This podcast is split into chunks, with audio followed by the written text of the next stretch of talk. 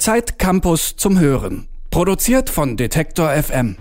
Hallo und willkommen hier zu Zeit Campus zum Hören. Hier im Podcast spreche ich, Isi Wob, alle zwei Wochen mit den Autoren und Autorinnen von Zeit Campus über ihre Artikel.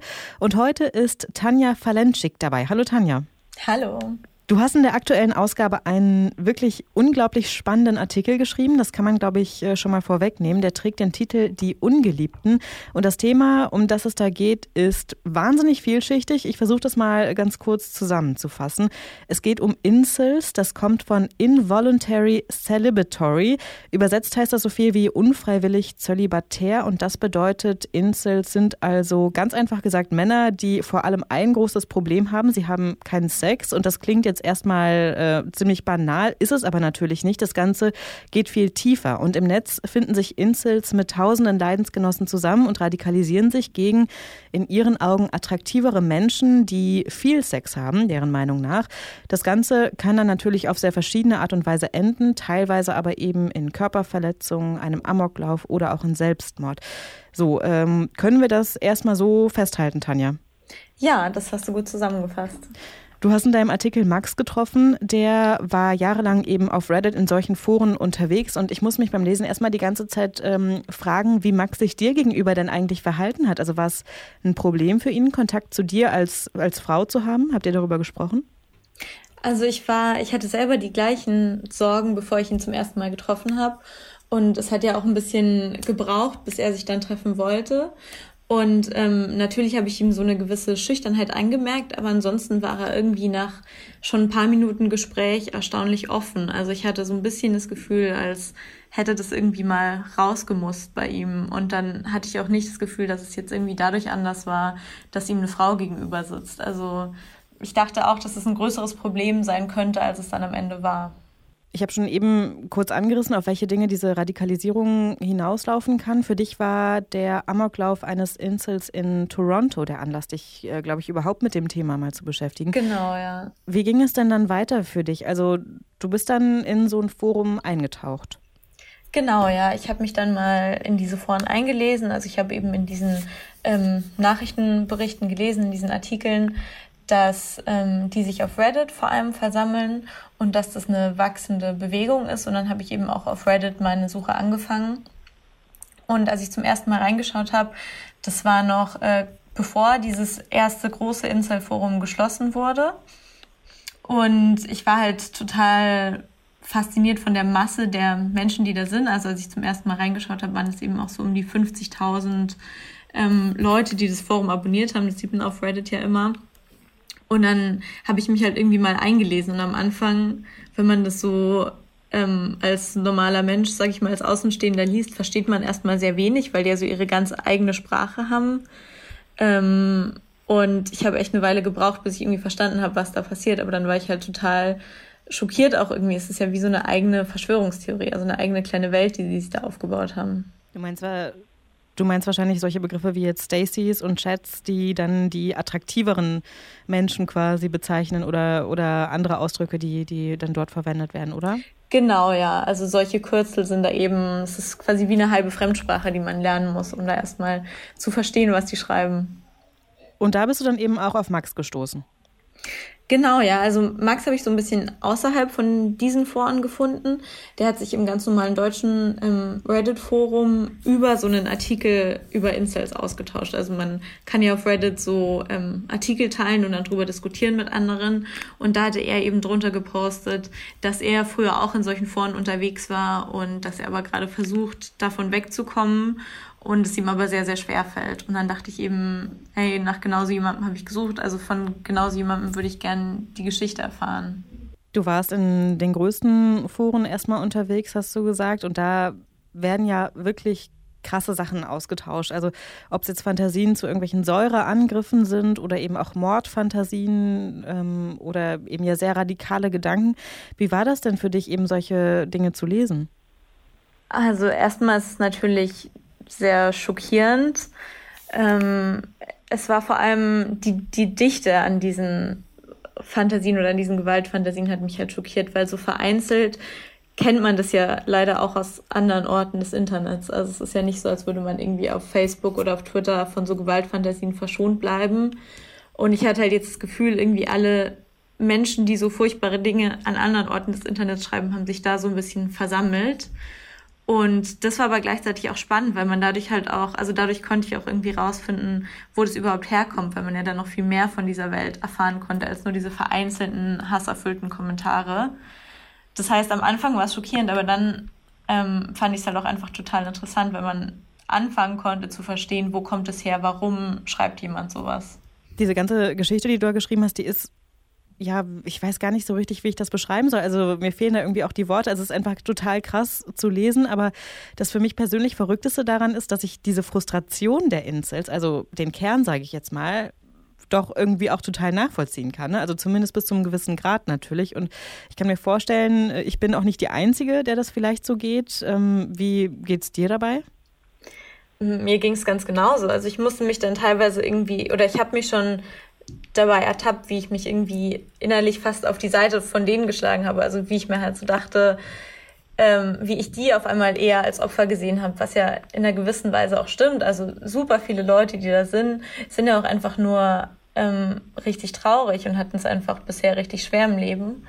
Und natürlich kriegt man da Mitleid, weil es ist ja auch nicht alles diese ähm, gewalttätige Masse. Also ich meine, die Leute, die dann wirklich sehr radikal sind und dann auch tatsächlich Gewalt anwenden, das ist ja wirklich ein wahnsinnig kleiner Prozentteil, das darf man nicht vergessen. Und ansonsten sind da einfach sehr viel traurige Schicksale und ich finde, die darf man auch ruhig verstehen wollen und mit denen darf man auch ruhig Mitleid haben. Und wo kommt das her? Also was, ich meine, das kann man wahrscheinlich gar nicht so richtig klar sagen, aber du hast dich ja viel da umgesehen und so. Also ist es tatsächlich der Gedanke, eben keinen Sex zu haben und andere haben das eben schon oder geht es viel tiefer?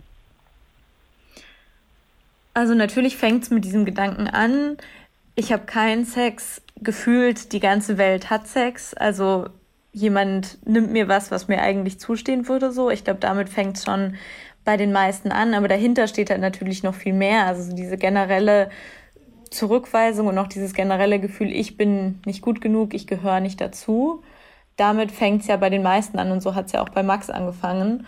Und dann ist ja die Lösung daraus, ist ja dann dieses Weltbild, okay, aber alle anderen sind schuld dran, weil tatsächlich ist die Gesellschaft kaputt und nicht ich.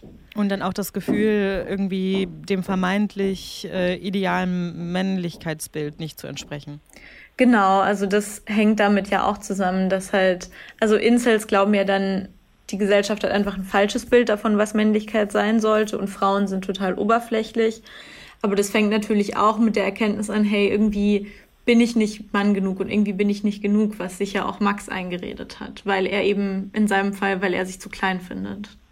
Jetzt ähm, kann man das Ganze ja auch aus der Perspektive sehen, wir alle können, oder es sieht zumindest so aus, als könnten wir alle so einfach wie nie Leute kennenlernen. Ne, Stichwort Tinder, was uns ja auch immer vermittelt, wir können eben tatsächlich Sex haben, wann immer wir wollen und gleichzeitig werden wir auch die ganze Zeit bewertet. Also macht dieses ganze System das eigentlich noch viel schlimmer für die Incels jetzt vielleicht auch.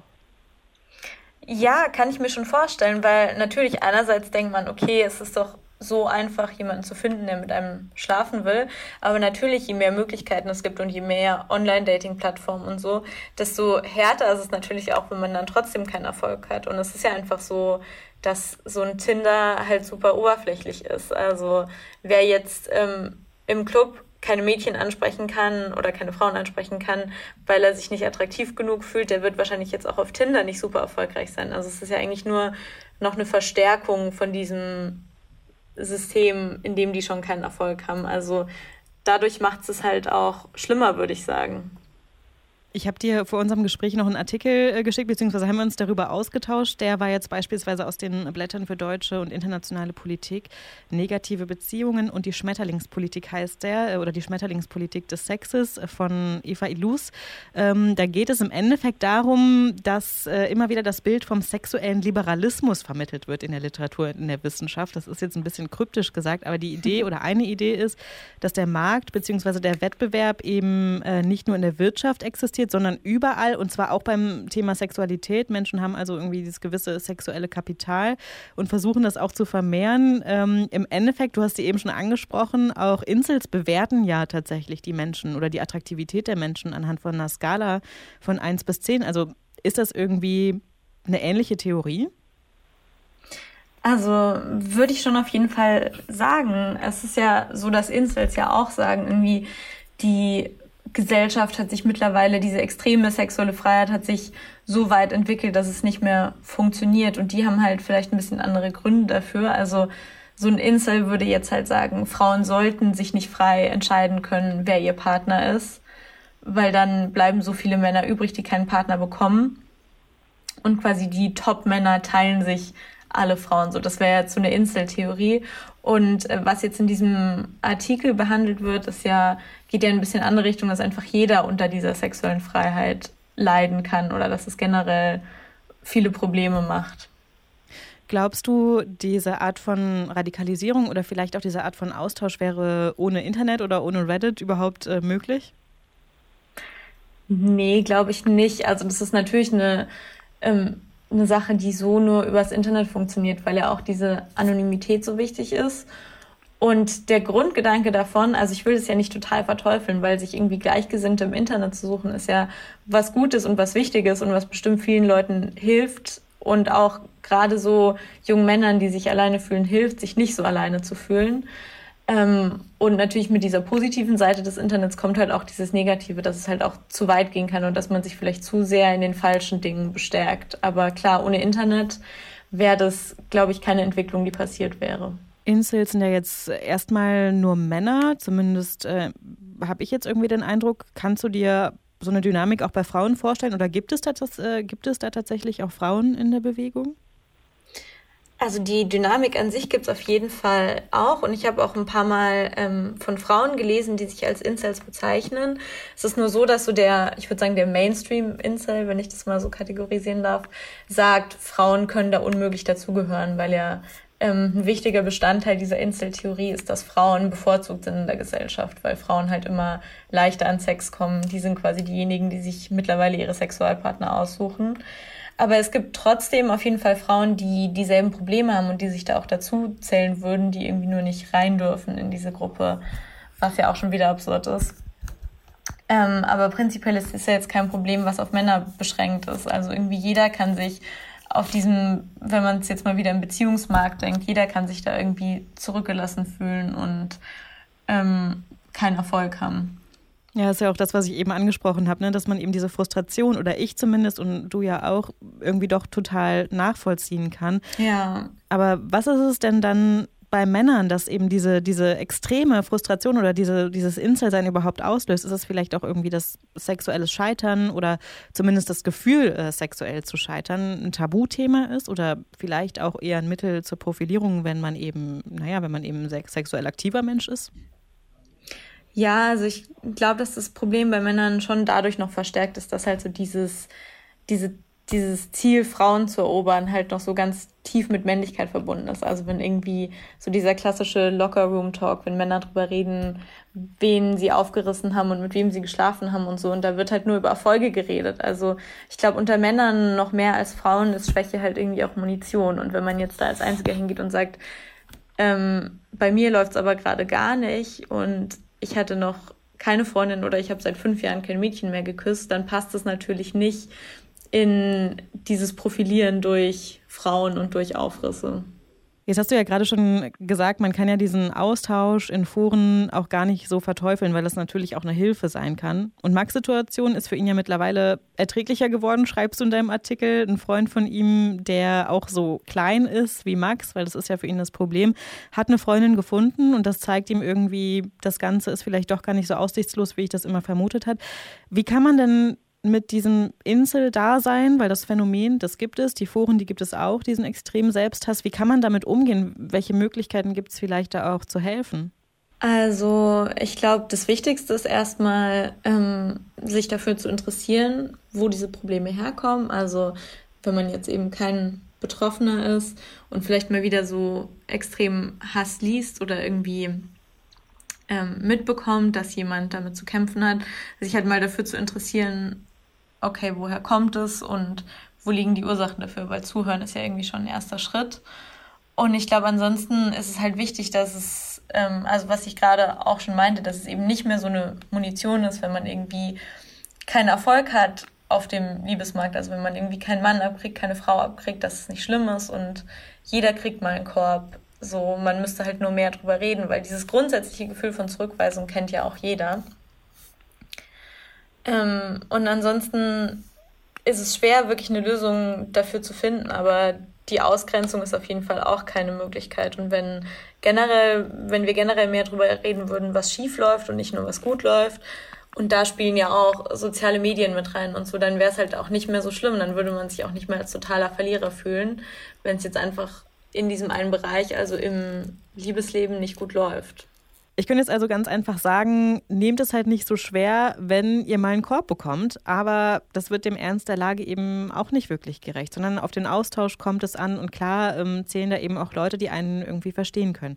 Für Incels, also Männer, die Ablehnung von Frauen erfahren und sich dann dagegen radikalisieren, ist diese Suche nach einem Partner, einer Partnerin, nach der Liebe eben ja ein knallharter Wettbewerb und sie sehen sich selbst als die Verlierer. Tanja Falenschik hat für Zeit Campus eine Geschichte über Incels geschrieben und und sie hat Max getroffen, der sich früher selber in solchen Foren bewegt hat. Und ich danke dir für diese unglaublich äh, interessante Geschichte, Tanja. Danke dir. Und hier am Ende noch der traditionelle Hinweis, dass ihr diesen Podcast natürlich auch abonnieren könnt und dass ich mich auch immer über Rückmeldungen freue. Also alles, was ihr mir oder vielleicht auch Tanja und allen anderen Autorinnen und Autoren sagen möchtet, das könnt ihr uns als Mail an kontakt.detektor.fm schicken oder ihr schreibt einfach einen Kommentar direkt in die App, falls ihr diesen Podcast bei Apple Podcasts hört.